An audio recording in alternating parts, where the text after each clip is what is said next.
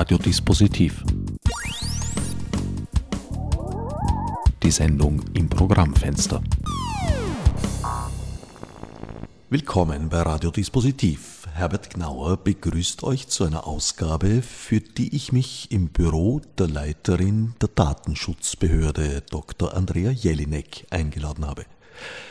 Andrea, Datenschutz durchzieht ja mittlerweile so ziemlich alle Alltagsbereiche. Also eigentlich leitest du hier das Amt für eh alles. Eh alles und vielleicht auch nichts. Das ist äh, schon so eine Sache mit dem Datenschutz. Datenschutz ist ein Grundrecht in Österreich seit vielen Jahrzehnten. Viele Jahre wurde der Datenschutz so in die Nerdecke gestellt und wir versuchen den seit einigen Jahren aus der Nerdecke nicht nur herauszuholen, sondern dort zu positionieren, wo es einem Grundrecht auch zukommt. Was verstehst du unter Nerdecke? Unter Nerdecke verstehe nicht ich, sondern viele andere, dass Datenschutz ein sehr, sehr komplexes Kompendium war, Schrägstrich und ist, wie viele andere Rechtsmaterien auch und äh, dass man sich ganz leicht äh, verstecken kann, dass man nicht compliant sein kann, wenn etwas sehr komplex ist. Nur Bauordnungen sind auch komplex und daran hält sich auch jeder und im Datenschutz sollte es auch so sein. In der Tat beobachte ich, dass da Nerds verschiedener Provenienz aufeinandertreffen. Da gibt es mal die technischen Nerds, die teilen sich schon mal in die Soft- und Hardware-Nerds auf. Da gibt es auch Überschneidungen. Und dann gibt es die juristischen Nerds, die hier natürlich eine ganz besonders große Rolle spielen. Ich glaube, das Wesentliche ist, dass wir alle miteinander in der Lage sind, in der uns eigenen Sprache zu reden wir müssen uns so verständigen, dass der andere weiß, äh, wovon wir reden und was wir damit meinen und dass wir gemeinsam Soft- und Hardware und die juristischen Bestimmungen in Einklang bringen können. In Österreich ist der Datenschutz eigentlich schon relativ früh eingeführt worden. Das Datenschutzgesetz heißt zwar DSG 2000, hat aber in der Tat schon vorher begonnen. Ja, ja, es gab ein Datenschutzgesetz seit 1978, aber eines darf man ja nicht vergessen. Das Grundrecht ist ja sozusagen schon im 19. Jahrhundert begründet. Also das Recht auf Privat- und Familienleben, das die MAK uns äh, gibt, seit Mitte des 20. Jahrhunderts, gründet ja in Österreich auf dem Staatsgrundgesetz. Also von, von der Grundlage her ist das bei uns seit dem 19. Jahrhundert fest verankert, das Right of Privacy. Es hat nur ein wenig gedauert, bis man begriffen hat, was das eigentlich mit der elektronischen Datenverarbeitung auf sich hat und alle Konsequenzen gesehen. Und ich glaube, das ist sogar heute noch nicht ganz der Fall. Ähm, ich glaube, das Denken in Auswirkungen äh, ist oder sollte sich nicht auf den Datenschutz beschränken, sondern auf alle äh, Rechtsmaterien und auf alles, was uns umgibt. Und das sollten wir bei allem, was wir tun oder auch lassen, äh, bedenken. Darauf werden wir im Detail noch zurückkommen, implizit. Im Frühsommer hat die bereits zu diesem Zeitpunkt geschiedene Regierung, muss man sagen, vermutlich um Handlungsfähigkeit zu demonstrieren, ohne Not sehr schnell die Implementierung der EU-Datenschutzgrundverordnung auf Schiene gebracht. Äh, freundliche Juristen in meinem Umkreis haben es als hastig bezeichnet. Weniger freundliche haben davon gesprochen, dass das durch den Nationalrat gepeitscht worden wäre. Auch das Prozedere war, glaube ich, eher unüblich. Wie siehst du das? Also ich sehe das so, die Datenschutzgrundverordnung ist ja in Kraft seit Mai 2016. Äh, in Geltung tritt sie erst im Mai 2018. Diese Verordnung ist an und für sich unmittelbar anwendbares EU-Recht mit der Maßgabe, dass es so etwas ist wie eine hinkende Verordnung. Äh, das Wort hinkende Verordnung hört die EU-Kommission nicht gerne. Äh, es sind sogenannte Öffnungsklauseln in dieser, in dieser Verordnung eingebaut, die dem nationalen Gesetzgeber die Möglichkeit schafft, bestimmte Bestimmungen entweder zu nutzen oder auch nicht. Als Beispiel sei da genannt die Einwilligung der Minderjährigen.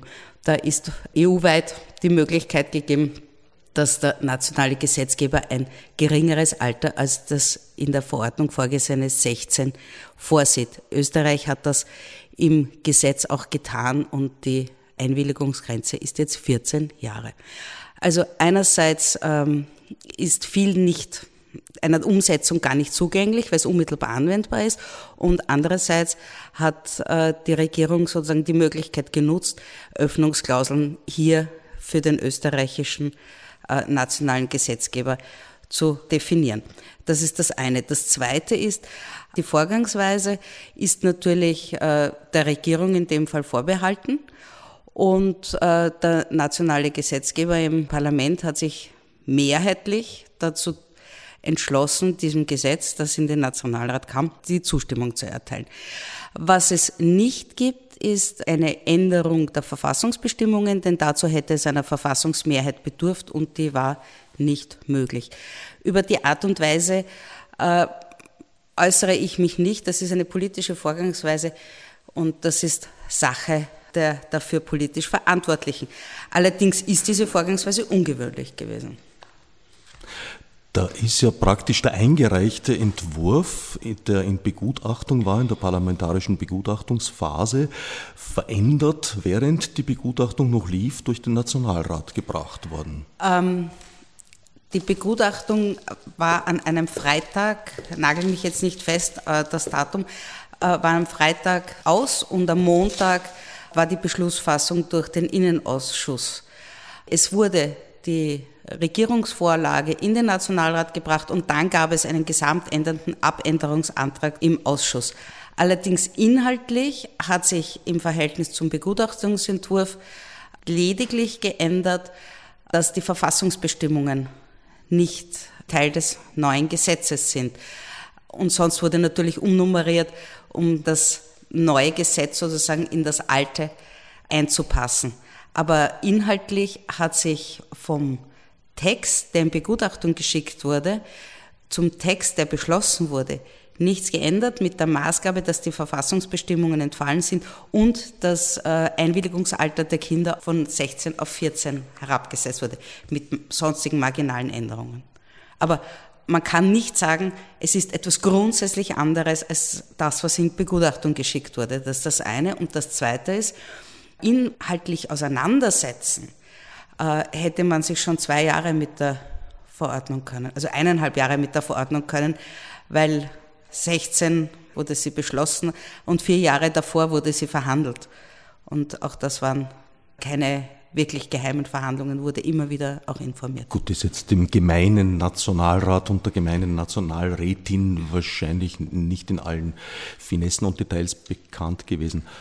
Aber was für einen Grund hat es überhaupt gehabt, dass man diese verfassungsrelevanten Teile herausgenommen hat? Gut, man wenn es keine Verfassungsmehrheit gibt, ist es völlig sinnlos, äh, Verfassungsbestimmungen in eine Norm zu schreiben. Aber wäre es nicht klüger gewesen, äh, zu warten, bis es wieder eine handlungsfähige Regierung gibt und sich dann vielleicht um eine Verfassungsmehrheit zu bemühen? Jetzt das habe ich nicht ich, zu beurteilen. Jetzt läuft man, wenn ich es recht verstehe, ja Gefahr, dass sozusagen diese verfassungsrelevanten Teile nicht nachgebracht werden können, weil sich vielleicht ja nie eine Verfassungsmehrheit dafür gibt dann gelten die verfassungsrechtlichen Bestimmungen des DSG 2000 weiter. Da gibt es keine Widersprüche. Äh, das wird sich, das wird sich zeigen, äh, ob es Widersprüche gibt, wenn es Verfahren gibt, die ja bis zum EuGH gehen können. Das wird man dann sehen. Du weißt ja, vor Gericht und auf hoher See weiß man nie, was passiert. Ist man in Gottes Hand, sagen Atheisten in dieser Situation? So ist es. Was ändert sich durch die EU-Datenschutzgrundverordnung? Es kommt darauf an, es ändert sich für den Betroffenen sehr viel oder für die Betroffenen sehr viel.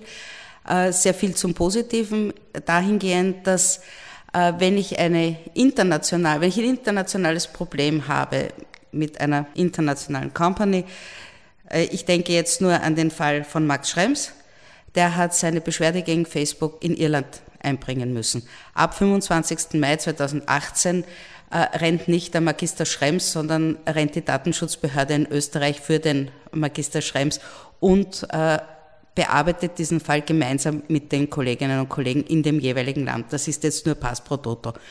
Das heißt, ich kann mich als Betroffener einer vermeintlichen Datenschutzverletzung an jene Behörde wenden, wo ich mich befinde, also an meine Heimatbehörde in meiner äh, Muttersprache. Also die Griechen in Athen, die Spanier in Madrid Und die interne Kommunikation haben dann die Datenschutzbehörden sicherzustellen innerhalb gewisser Fristen und, und, und. Aber welche das jetzt genau sind, sieht die Verordnung vor. Es sind relativ strikte und kurze Fristen, wie diese Verfahren zu bearbeiten sind. Das ist das eine. Und das zweite ist, da kommen wir gleich an die andere, auf die andere Seite des Zaunes, wenn festgestellt wird, dass die Company X eine Datenschutzverletzung begangen hat und das Regime umzustellen hat in einem bestimmten Bereich, muss dieses Regime nicht nur in dem Land, wo der betroffene Beschwerdeführer war, umgestellt werden, sondern in allen EU-Staaten. Jetzt noch in 28, dann in 27.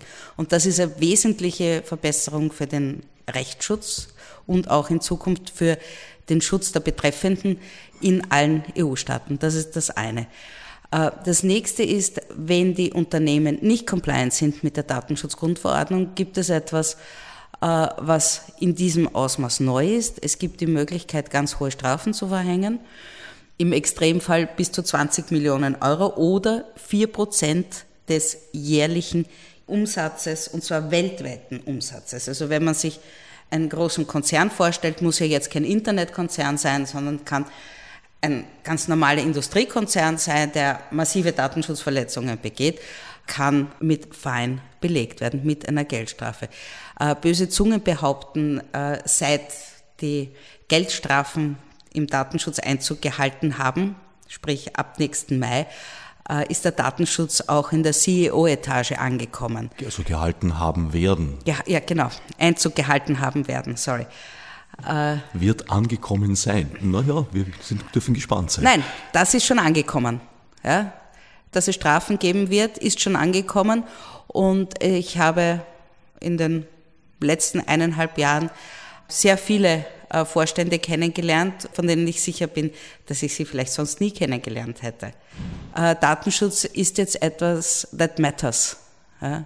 Also es ist ins allgemeine Bewusstsein auch der Chefetagen eingedrungen. Ja, was ja. ja. alles was kostet, dringt ein. Vieles andere dringt auch ein, aber alles was äh, die Bilanz gefährden kann, dringt ein und dringt vor. Und äh, das haben mir auch ganz viele bestätigt, also weltweit bestätigt. Ist kein österreichisches Phänomen. Du hast vorhin gesagt, dass es künftig einen Automatismus in der Rechtsdurchsetzung geben wird. Mhm. Also wenn sich an der EU-Regelung etwas ändert, wird das automatisch in die nationalen Umsetzungen nein, nein, nein, übernommen? Nein, dann habe ich mich schlecht ausgedrückt.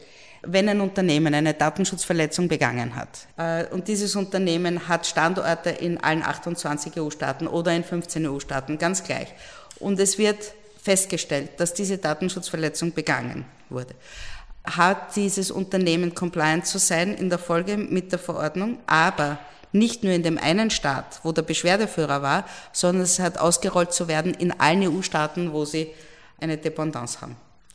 Aber das, das betrifft nicht das EU-Recht, sondern die Umsetzung des Rechts. Ich verstehe weil es ist ja zum Beispiel äh, ein interessantes Detail gewesen bei der Vorratsdatenspeicherung, als Epicenter Works, damals noch als AK Vorrat, gegen die Vorratsdatenspeicherung äh, erfolgreich geklagt hat, wurde seitens des Europäischen Gerichtshofes den nationalen Umsetzungen der Vorratsdatenspeicherung zwar die Rechtsgrundlage entzogen, indem diese Regelung ersatzlos außer Kraft gesetzt und mhm. gestrichen wurde. Indes, die Umsetzungen in den Nationalstaaten blieben in Kraft. Man müsste das in jedem einzelnen Staat gesondert wegklagen. Daran hat sich nichts geändert. Erstens einmal Österreich, der österreichische Verfassungsgerichtshof hat das nachvollzogen. Ja, also der österreichische in, eben. In ja. Österreich, in Österreich ist das äh, sozusagen genauso gefallen, wie es EU-weit gefallen ist, sozusagen wie die EU-Regelung gefallen ist. Äh, in anderen Staaten schaut das anders aus. Man wird in Hinkunft auch da sehen, was der EuGH macht aus den einzelnen Bestimmungen der Datenschutzgrundverordnung. Es gibt auf allen Seiten natürlich Auslegungsfragen, die auch wir nicht alle beantworten können, weil es auch durchaus unterschiedliche Herangehensweisen in den 28 EU-Staaten gibt, was den Datenschutz betrifft. Also es gibt mehrere Zugänge zu Datenschutz und auch mehrere Haltungen dazu die EU-weit einerseits durch die Geschichte begründet sind, andererseits durch eine grundsätzlich andere Haltung zum Leben, zu seinen Nachbarn, zu dem, was andere über einen wissen dürfen. Die Kultur Was man macht. kann man Äh, eigentlich sagen. ja. Schönes Beispiel Privacy ist, Culture. in Schweden kann man nachschauen, was der Nachbar verdient und wie viel Steuer Auch er was der zahlt. Prime Minister verdient und wie viel Steuer zahlt. Das wäre in Österreich anders. Allerdings haben die Schweden auch kein Jahr 1934 erlebt, auch kein 1848 und hatten generell eine ziemlich andere Entwicklungsgeschichte. Es führt jetzt zu weit, darauf einzugehen. Ja, aber das hat sehr viel mit dieser historischen Entwicklung zu tun. Diese Form äh, des Zugangs zu Privacy, den Österreich, Deutschland, teilweise auch die romanischen Länder haben, äh, wäre ohne unsere gemeinsame Geschichte kaum vorstellbar. Man darf gespannt sein, wie sich das EU-weit weiterentwickeln wird. Etwas, was sich in Österreich ändert, ist, es werden äh, Register aufgelassen. Das Datenverarbeitungsregister wird so nicht mehr weitergeführt werden und hat bis 2019, ist auch dem Datenschutzgesetz, das neu beschlossen wurde, zu entnehmen, als Archiv weitergeführt. Allerdings darf man eines nicht vergessen, das Register ist ja kein Austriacum gewesen. Das Register ist durchaus auch vorgegeben äh, durch die EU-Richtlinie gewesen, aber die Ausgestaltung des Registers war überall anders. In fast allen Ländern war es ein reines Einmelderegister. Äh, es gab und gibt Länder, wo es nach wie vor so ein Register ist, dass dafür bezahlt wird, dass man dort registriert wird. Das ist in Österreich alles nicht der Fall gewesen. In Österreich war und ist es bis 25. Mai 2018 ein Register, wo einerseits automatisch registriert wird und andererseits äh, jene Bereiche, die der Vorabkontrolle bedürfen, werden händisch sozusagen begutachtet und registriert mit Verbesserungsaufträgen und werden einem sehr strengen Verfahren unterzogen. Dieses Verfahren wird es dann nicht mehr geben und auch das Register wird es so nicht mehr geben. Wie wird das künftig gelöst sein? Künftig wird es so sein, dass äh, man den Ansprüchen der verschiedenen Stakeholder gerecht zu werden versuchte im Rahmen der EU-Verordnung, äh, indem man gesagt hat, äh, Wettbewerbsfähigkeit ist zu fördern, Bürokratie ist hintanzuhalten. Und äh, deswegen wird sozusagen die staatliche Behörde herausgenommen aus dieser Übung und jeder muss ein Verzeichnis führen für seine Datenanwendungen. Die Art und Weise, wie jemand dieses Verzeichnis führt, äh, ist ihm oder ihr selbst überlassen. Es ist ganz wichtig zu sagen, es, es gibt keine Formvorschriften. Es gibt mittlerweile viele Anbieter, Softwareanbieter, die sagen, ja, sie müssen das so machen, sie müssen das so machen. Das ist ganz wichtig. Es gibt keine Formvorschriften. Allerdings muss klar hervorgehen, welche Datenanwendungen sie haben und wie sie die Daten verarbeiten und was sie damit tun.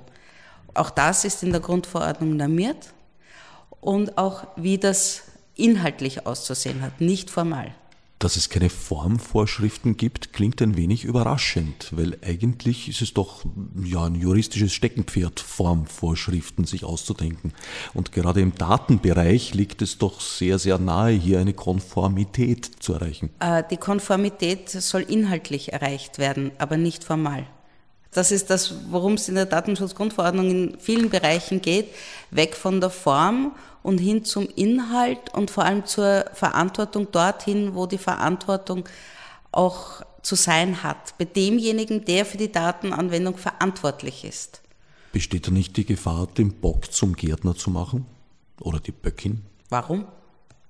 Weil sozusagen die Unternehmen die Daten verarbeiten, die Daten speichern, ab nun selbst dafür zuständig sind, das hinreichend zu dokumentieren. Das Richtig. wird dann kontrolliert und Ja. im schlimmsten Fall haben sie aber noch immer die Möglichkeit zu sagen, oh, pardon, das haben wir falsch interpretiert und es gab ja keine Formvorlage, an die wir Nein, uns halten die, konnten. die Formvorlage hat nichts mit dem Inhalt zu tun. Der Inhalt muss schon passen. Und wenn die Datenschutzbehörde kommt, muss ja nicht physisch kommen, sondern auf Aufforderung äh, ist dieses Verzeichnis der Datenanwendungen der Behörde vorzulegen. Und wenn dieses äh, Verzeichnis nicht compliant ist mit der Verordnung, dann gibt es auch hier die Möglichkeit, Geldstrafen zu verhängen. Und es ist einfach ganz wichtig zu wissen, dass wir uns nicht scheuen werden, ja, auch zu strafen, wenn es erforderlich ist. Wenn ein Unternehmen sagt, es interessiert mich aber überhaupt nicht, dass wir so ein Verzeichnis führen sollen, äh, wird es eine dementsprechende Strafe geben. Das ist überhaupt keine Frage. Dieses Verzeichnis ist unter bestimmten Voraussetzungen zu führen und ich denke, es ist nicht zu viel verlangt von einem Unternehmen, da dieses Verzeichnis zu führen, denn sie wollen ja selber wissen, nicht nur welche Datenanwendungen sie haben, sondern welche Daten von wem sie wie verarbeiten. Das gehört zur Verpflichtung eines Unternehmens, das zu wissen. Also was protokolliert, dokumentiert wird, ist inhaltlich schon vorgeschrieben. Ja, natürlich. Nur nicht in welcher Form. Genau. Wie dieses Verzeichnis zu führen ist, ob das in einem Excel-Spreadsheet geschrieben wird oder in egal. einer Datenbank verwaltet, Völlig ist egal. egal. Ich Aber immer es müssen die richtigen definierten richtig, Angaben vorhanden richtig, sein. Richtig. Aus Sicht der Datenschutzbehörde klingt das jetzt so, als seien ihr schärfere Zähne gewachsen. Ich weiß nicht, ob die Zähne schärfer sind. Ich neige nicht dazu zu beißen, sondern äh, zuerst soll man mal miteinander sprechen. Und äh, ich glaube, dass die Unternehmen, ganz gleich, ob das jetzt nationale oder internationale sind, schon bemüht sind, auch bereits jetzt compliant zu werden mit der Verordnung. Eines ist klar, wer jetzt noch nicht begonnen hat, äh, sich äh, in dem Bereich sozusagen schlau zu machen, für den wird es auf jeden Fall sehr eng werden und zeitlich sehr knapp, dass es überhaupt noch möglich ist, da compliant zu werden. Ich weiß von Unternehmen, die haben vor vier Jahren begonnen, die Grundsätze für ihren Konzern zu umschreiben, was erforderlich ist, wenn die Datenschutzgrundverordnung dann in Geltung sein wird. Eure Kontrollaufgaben nehmt ihr selbst verwaltet wahr, wie es euch gerade opportun erscheint, oder, oder kontrolliert ihr auf besondere Anforderungen? Äh, es gibt mehrere Möglichkeiten. Einerseits gibt es natürlich, äh, wenn sich ein Betroffener beschwert, dann gibt es die Möglichkeit, wenn wir auf etwas aufmerksam gemacht werden. Und dann legen wir selbst Schwerpunkte fest, die wir schon auch in den letzten Jahren festgelegt haben. Also seit 2014 gibt es jährlich einen Schwerpunkt für eine bestimmte Branche, die wir überprüfen von uns aus. Das hängen wir natürlich nicht an die große Glocke und die jeweiligen Branchen hängen es auch nicht an die große Glocke. Das ist ja auch nicht erforderlich. Wesentlich ist, dass dem Datenschutz Genüge getan wird. Mir geht es nicht darum, jemanden zu penalisieren, sondern zu schauen, dass dem Datenschutz zum Durchbruch verholfen wird. Wenn das geht, wenn das sozusagen auf friedlichem Weg geht, ist es gut. Äh, wenn es notwendig sein wird, werden wir natürlich auch Strafen verhängen. Aber eines ist klar, äh, wir werden das nicht aus Jux und Tollerei machen, denn dass wir gebettelt werden bei der ersten Geldstrafe ist ganz klar. Und äh, wir werden nur dann eine Geldstrafe verhängen, wenn wir überzeugt sind, dass das auch hält. Aber auch da gilt wieder das zuvor Gesagte bei Gericht und auf hoher See.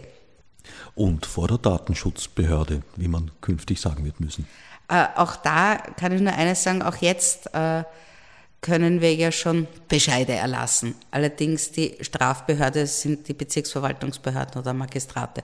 Das wird halt jetzt anders. Und äh, bei einer Höchststrafe von 10.000 bis 20.000 Euro schaut das natürlich anders aus als bei einer Höchststrafe von bis zu 20 Millionen. Also das Repertoire eurer Sanktionen ist gewachsen, Sanktionsmöglichkeiten ist gewachsen, ihr habt andere Durchsetzungsmöglichkeiten bekommen und ihr könnt mittlerweile auch dann direkt auf Malifikanten zugehen und müsst nicht den Umweg über ein Gericht nehmen. Direkt auf Malifikanten zugehen können wir jetzt auch, nur anders. Also wir führen ja jetzt auch Verfahren. Wir führen ja jetzt auch Verfahren, äh, aber wir strafen nicht. Das ist halt der Unterschied. Sache der Gerichte in dem Fall noch. Äh, naja, Sache der, die, die Verwaltungsstrafverfahren sind Sache der Verwaltungsstrafbehörden. Und äh, die gerichtlichen, die gerichtlichen Klagsmöglichkeiten sind ja zivilrechtlicher Natur. Wie wirkt sich das hinsichtlich eures Aufgabenbereiches aus? Einerseits ist der, wird der Aufgabenbereich äh, massiv erweitert, andere Aufgaben fallen weg. Zum Beispiel das Datenverarbeitungsregister, die Registrierverfahren fallen weg. Auf der anderen Seite kommt dazu, dass wir im internationalen Bereich massiv Aufgaben dazu gewinnen. Aber nicht nur Aufgaben, sondern wirkliche Arbeit. Wir arbeiten jetzt schon im internationalen Bereich äh, sehr stark mit und das wird in Hinkunft noch intensiviert werden müssen, weil die jetzige Datenschutzgruppe, die eine beratende Gruppe ist, ab 25. Mai 2018 eine entscheidende Gruppe sein wird. Es wird ein Board sein, das Entscheidungen treffen wird in Streitfällen und das wird sehr, sehr, es ist jetzt schon sehr, sehr viel Arbeit an Vorbereitungen, die wir dafür machen. Also das ist sehr viel Vorbereitungsarbeit, es sind sehr viele Unterarbeitsgruppen zu besetzen und wir arbeiten jetzt schon damit und werden in Zukunft noch verstärkt mitarbeiten müssen. Äh, Zertifizierungs- und Überwachungsstellen, da werden wir Kriterien entwickeln müssen. Wir werden Stellen akkreditieren. Es wird Konsultationsmechanismen geben, wenn Unternehmen Datenschutzfolgeabschätzungen treffen und überzeugt sind, dass die Gefahr, dass äh, Datenschutzverletzungen begangen werden, nicht ganz eingedämmt werden kann, werden wir konsultiert werden. Und wir werden Meldungen entgegennehmen über Datenschutzverletzungen, diese sogenannten Data Breach Notifications, die es jetzt auch schon gibt, äh, wo wir jetzt auch schon Meldungen entgegennehmen, allerdings nur aus dem Telekom-Bereich. Und dann wird, wird es alle Bereiche betreffen. Also das kann sich zu sehr viel Arbeit entwickeln, aber wir wissen es noch nicht. So wie die Unternehmen vieles nicht wissen, wie es sich entwickeln wird, wissen wir es auch nicht. Ich weiß nicht, wie viele Unternehmen wir strafen werden müssen. Das macht ja niemand aus Jux und Tollerei, Verwaltungsstrafverfahren zu führen. Aber das wissen viel, wir nicht. Wie viel Kontrollverfahren ihr aufführen werdet, lässt sich das auch nicht abschätzen? Das kommt darauf an. Beschwerdeverfahren, äh, die von außen an uns herangetragen werden, kann ich nicht sagen. Vor allem weiß ich nicht, wie viele Verfahren wir führen werden mit internationalem Kontext. Wir haben versucht, auf EU-Ebene das mal zu quantifizieren, was aber sehr schwierig ist, weil wenn angenommen Spanien sagt, sie nehmen an, sie werden 7000 internationale Verfahren führen müssen und Österreich sagt, wir werden 200 führen müssen, kann es sein, dass diese 200 äh, in den 7000 von Spanien drin sind oder auch nicht, weil wir die 200 führen äh, mit Irland, Deutschland, Frankreich und Griechenland und die Spanier mit ganz anderen Ländern. Das heißt, die Hochrechnung geht sich zurzeit nicht aus, weil wir es nicht wissen. Also ich weiß nicht, wie viele internationale Verfahren wir führen werden. Einerseits als federführende Behörde oder auch als betroffene Behörde. Also betroffene Behörde ist man immer dann, wenn das Unternehmen, gegen das sozusagen Beschwerde geführt wird im Land X, auch eine Niederlassung in Österreich hat. Da wird die österreichische Datenschutzbehörde aufgefordert, dazu Stellung zu nehmen und so weiter und so fort. Das heißt, es können sich die Verfahren potenzieren, aber wir wissen es nicht. Was bedeutet das für Ihre Ressourcenplanung? Wie viele Mitarbeiter potenzielle habt ihr im Keller gelagert? Wir arbeiten nur bis in den Souterrain, aber gelagert habe ich, habe ich niemanden. Ich neige nicht dazu, Menschen zu lagern. Äh, ich würde mich freuen, wenn wir Planstellen, die wir auch beantragt haben, bekommen. Das wäre sehr wichtig, um sozusagen nicht nur zu wollen, dass die Unternehmen compliant sind, sondern auch um überprüfen zu können, ob sie das sind. Wie hoch ist der Mitarbeiter, Mitarbeiterinnenstand zurzeit? Zurzeit sind wir 27 und ich habe in einem zweistelligen Bereich Planstellen beantragt. Ich weiß aber nicht, das sind einerseits Bürokräfte, das sind Bürokräfte und Juristinnen und Juristen und Maturantinnen und Maturanten, also Sachbearbeiterinnen und Sachbearbeiter. Nach wie vor keine hauseigenen Techniker und Technikerinnen? Nach wie vor keine hauseigenen Techniker und Technikerinnen. Allerdings äh, habe ich eine Techniker-Planstelle eingepreist äh, für bestimmte Bereiche. Allerdings bin ich nach wie vor der festen Überzeugung, dass ähm, Techniker, um State of the Art zu bleiben, sich austauschen müssen und zwar nicht nur virtuell und hier bei mir im Büro sitzend, sondern wirklich mit Kolleginnen und Kollegen. Das ist das eine. Und das zweite, äh, was mir noch viel mehr am Herzen liegt, zu sagen, ist, so wie in jedem Bereich, ist es auch im Bereich der EDV, Soft und Hardware, zu einer unheimlich großen Differenzierung gekommen. Wir reden nicht vom Commodore 64, sondern wir reden von Systemen, äh, die schwer zu durchdringen sind und äh, wo man nicht sagen kann, ein Informatiker ist so wie der andere, sondern jeder und jede hat sein oder ihr Spezialgebiet. Und wenn wir jemanden brauchen für ein Gutachten, ja, also für, ein, äh, Feststellung bestimmter Sachverhalte, äh, brauche ich nicht einen Otto-Normalverbraucher, sondern brauche einen Spezialisten. Und was wir können natürlich ist zu definieren, welchen Spezialisten wir brauchen. Das ist ganz einfach erklärt wie bei den Medizinern. Wenn mir das Herz wehtut, gehe ich auch zum Kardiologen und nicht zum Podologen.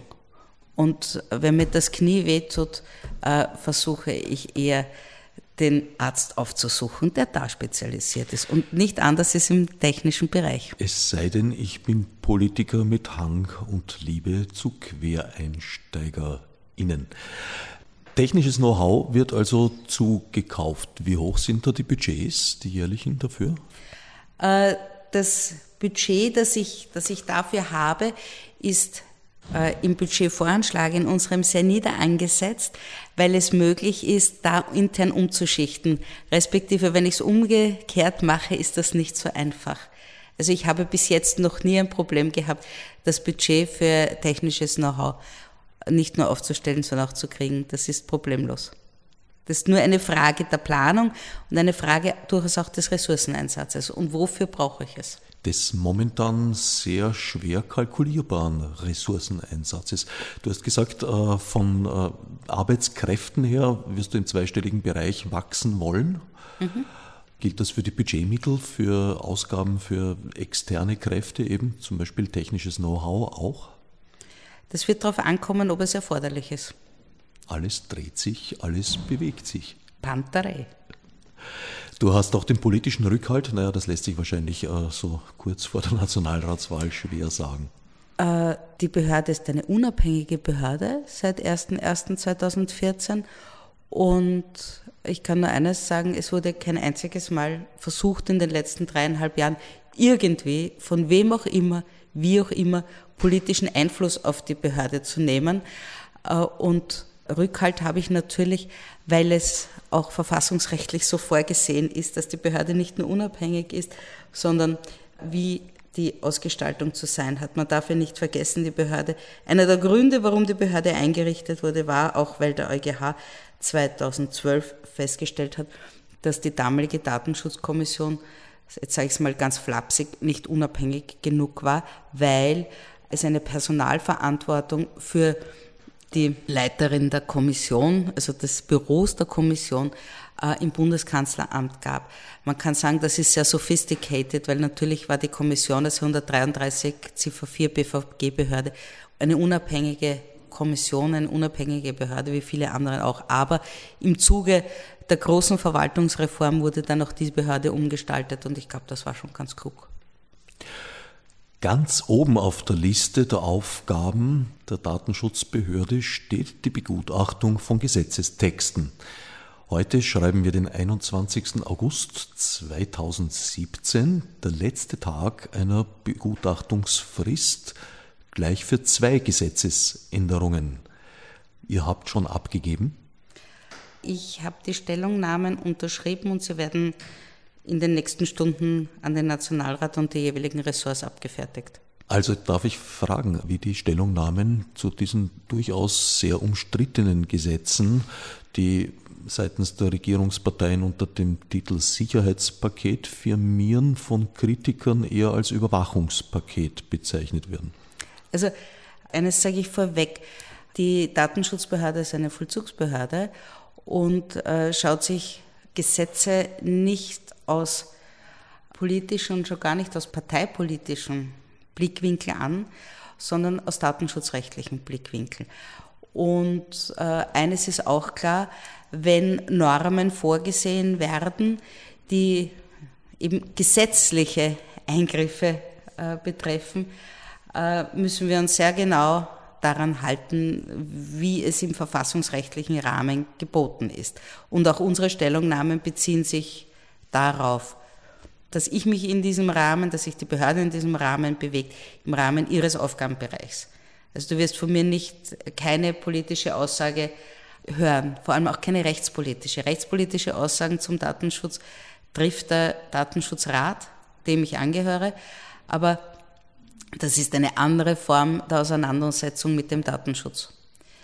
Äh, unsere Stellungnahmen sind durchaus kritisch, allerdings kritisch nicht im Sinne von richtungsweisend oder belehrend, sondern in, im Sinne von Anregungen, sich Verschiedenes vielleicht nochmal zu überlegen.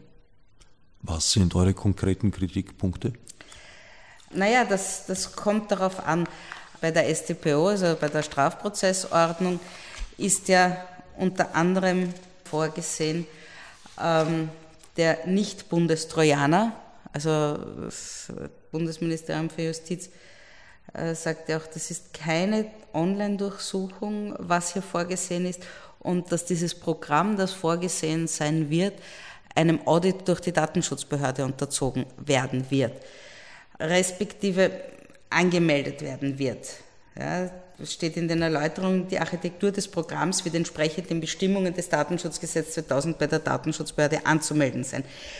Äh, Im Hinblick darauf, äh, dass es das, von dem ich annehme, worauf das BMJ da Bezug nimmt, nämlich das Datenverarbeitungsregister, zu dem Zeitpunkt, wo diese Bestimmung in Kraft treten soll, nämlich im, glaube ich, August 2019, gibt es das Datenschutzregister nicht mehr. Das heißt, man kann diese Datenanwendung nicht bei uns anmelden. Was man allerdings machen wird müssen bei dieser Datenanwendung, Klammer auf, äh, in den Erläuterungen steht auch drin, dass Sektionschef Vogel vom BMI gesagt hat, äh, man wird für jede dieser Überwachungen eine eigene Anwendung schreiben müssen, was ich sehr komplex äh, finde. Und wenn man bei jeder dieser einzelnen Anwendungen, die man schreibt, jedes Mal die Datenschutzbehörde vorher befasst, wird das, glaube ich, ein ziemliches Kompendium werden, das bei uns Ressourcen bindet, die wir nicht nur nicht haben, sondern die wir auch nicht beantragt haben, die auch meines Erachtens nicht in der Wirkungsfolgenabschätzung drinsteht des Justizressorts. Also das ist eine sehr komplexe Angelegenheit, von der ich nicht weiß, wie man sich das genau vorstellt, zumal auch meines Erachtens sich nicht erschließt, äh, wer denn der datenschutzrechtlich Verantwortliche für diese Datenanwendung ist, ob es das Justizressort ist oder das Innenressort.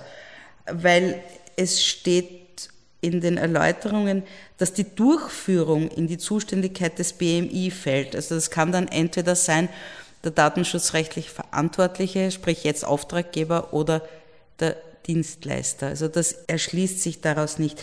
Also das ist nicht nur sehr komplex, sondern es ist die Frage, ob das auch wirklich so möglich ist.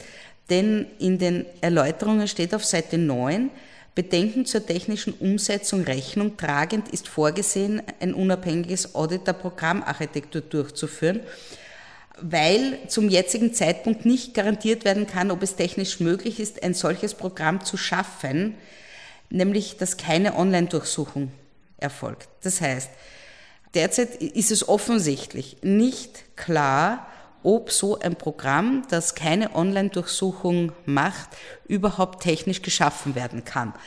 Und weil man das jetzt nicht weiß, äh, möchte man ein Audit bei der Datenschutzbehörde machen. Also hm, schauen wir mal. Schauen wir mal, was am 1. August 2019 ist. Schauen wir mal, ob das Gesetz so den Nationalrat passieren wird. Wenn das sind jetzt keine Geheimnisse, die ich gesagt habe, sondern das steht in den Erläuterungen. Und ich denke, es wird schwierig sein, das umzusetzen, wenn die Datenschutzbehörde etwas dazu beitragen kann, äh, dass den Grundrechtsschutz gewährt und, und erhöht, dann werden wir das gerne tun. Das ist das eine. Das zweite ist, was ich auch immer wieder betone, nicht jeder Eingriff in ein Grundrecht ist da auch eine Grundrechtsverletzung. Es kommt sehr oft darauf an, wie dieser Eingriff ausgestaltet ist, mit welchen Rechtsschutzgarantien. Und je höher die Rechtsschutzgarantien, umso eher ist natürlich gegeben, dass solche Eingriffe zulässig sind. Aber die Zulässigkeit selbst beurteilen letztlich wieder die Höchstgerichte. Um den Begriff Audit kurz zu erklären, hier geht es eigentlich um eine technische Beurteilung des Programmcodes, was der kann und was auch nicht kann, was er können darf. Das ist ja eigentlich genau eine Kompetenz, die ihr in-house gar nicht habt. Ja, aber das ist nicht das Problem, ob ich das in-house habe oder zukaufe, sondern es ist schon sehr spannend, wie sich das der Gesetzgeber vorstellt, wenn gesagt wird, es muss vielleicht für jede dieser Datenanwendungen ein eigenes Programm geschrieben werden, kann ich nur sagen, naja, äh, das wird ja auch ein gerüttelt Maß an Zeit brauchen. Und wenn das ein gerüttelt Maß an Zeit brauchen wird, wird auch eine entsprechende, sage ich jetzt mal sehr ins Unreine gesprochen, Begutachtung eine entsprechende Zeit brauchen. Ich kann mir das schwer vorstellen, wenn ich etwas dringend brauche, dass ich dann vielleicht Wochen oder Monate lang einerseits Zeit habe, dieses Programm jeweils neu zu schreiben und dann auch auditieren zu lassen. Also die Machbarkeit in einer Phase, wo ich es wirklich sicher dringend brauche, ist, erschließt sich mir da nicht ganz. Und wenn es so, wenn es so einfach ist, äh, wenn es so einfach ist, dieses Programm zu schreiben, dann wird man ja wohl auch kein Audit brauchen.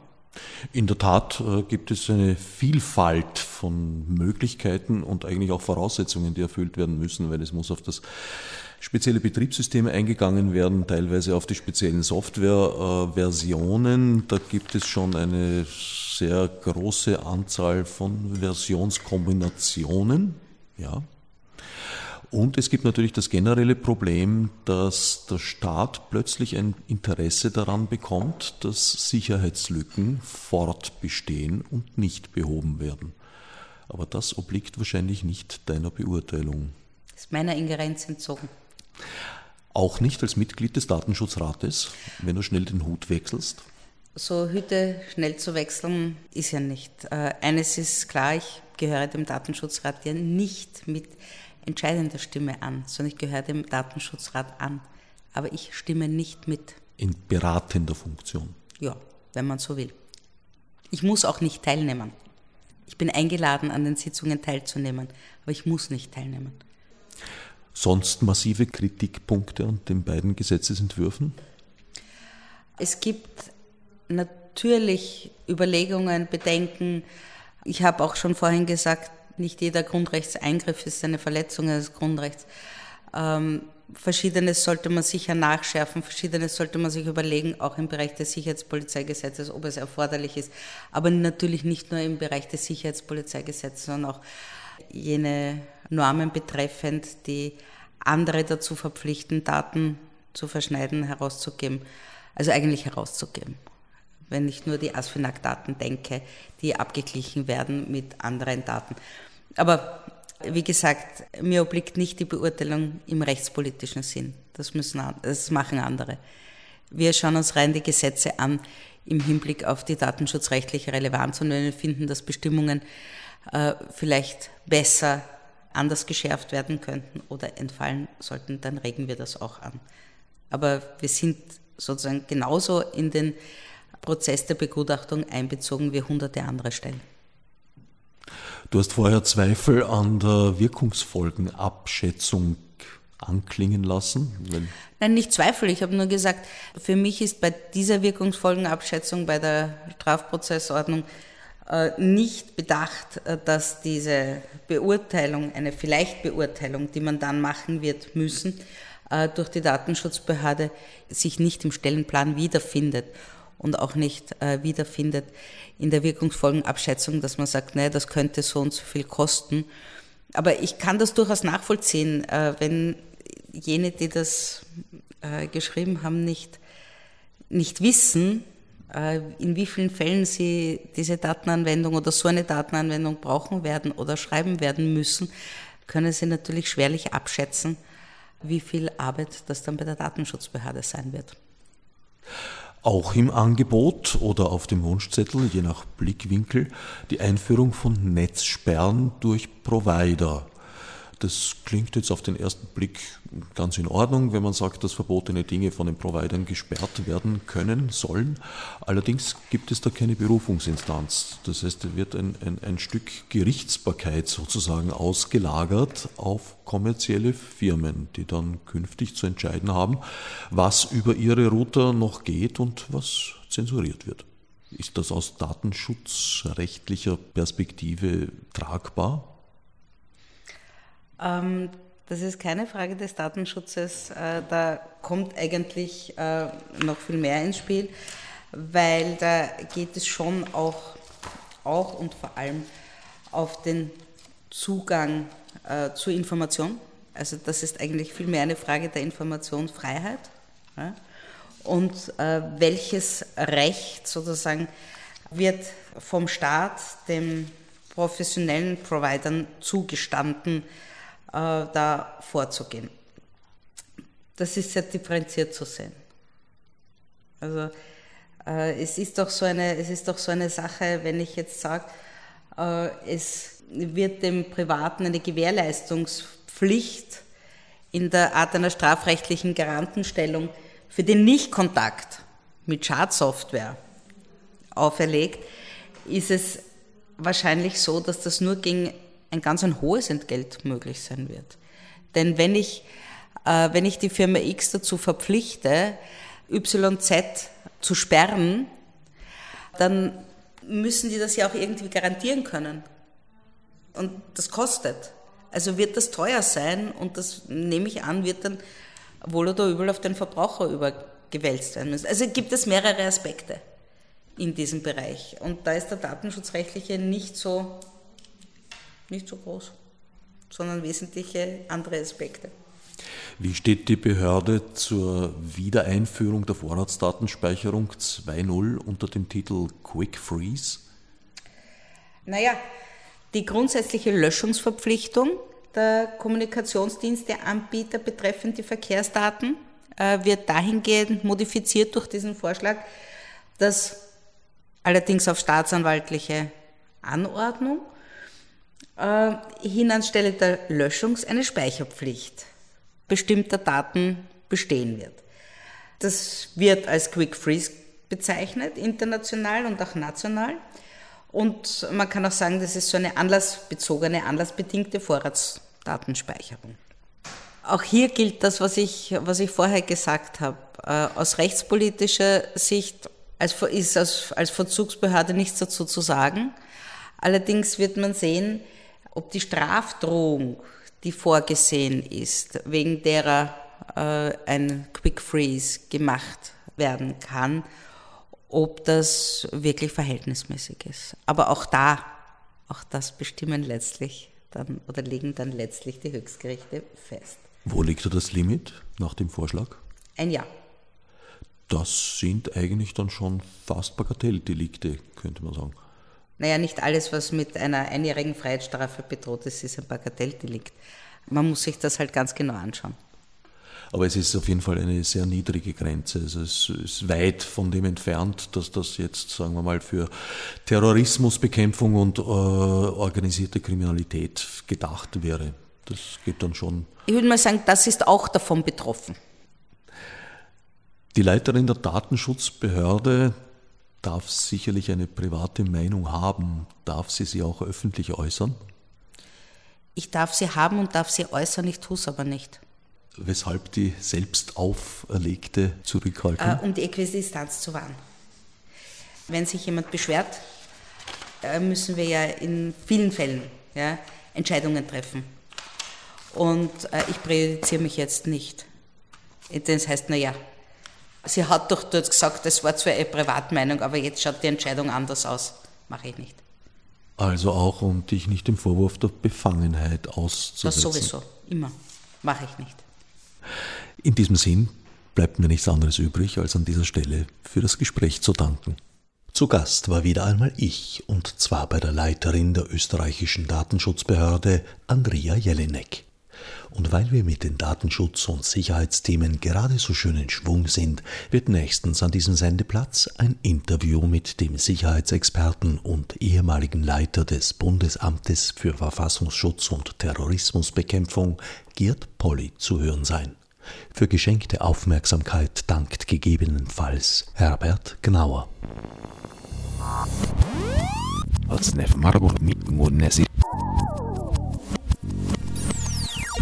wie ich nicht so psychisch